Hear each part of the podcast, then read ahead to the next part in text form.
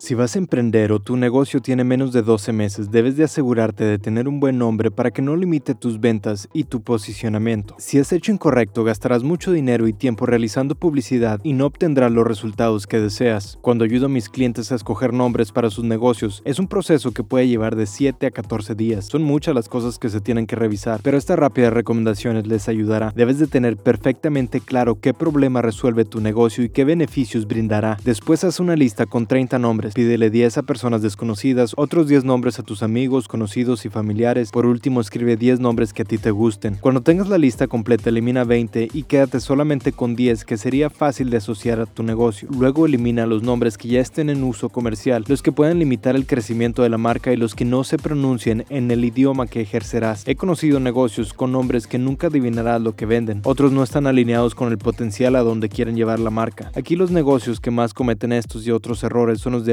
el nombre, la pronunciación, la tipografía, los colores que usas, todo afecta a la psicología de tu posible cliente y tú debes de asegurarte que no cause los efectos no deseados. Si tuvieras un spot de 10 segundos en cualquier estación, los radioescuchas sabrán de qué es tu negocio y lo asociarán con sus necesidades. Soy su consultor y entrenador de mejora continua, Luis Marino.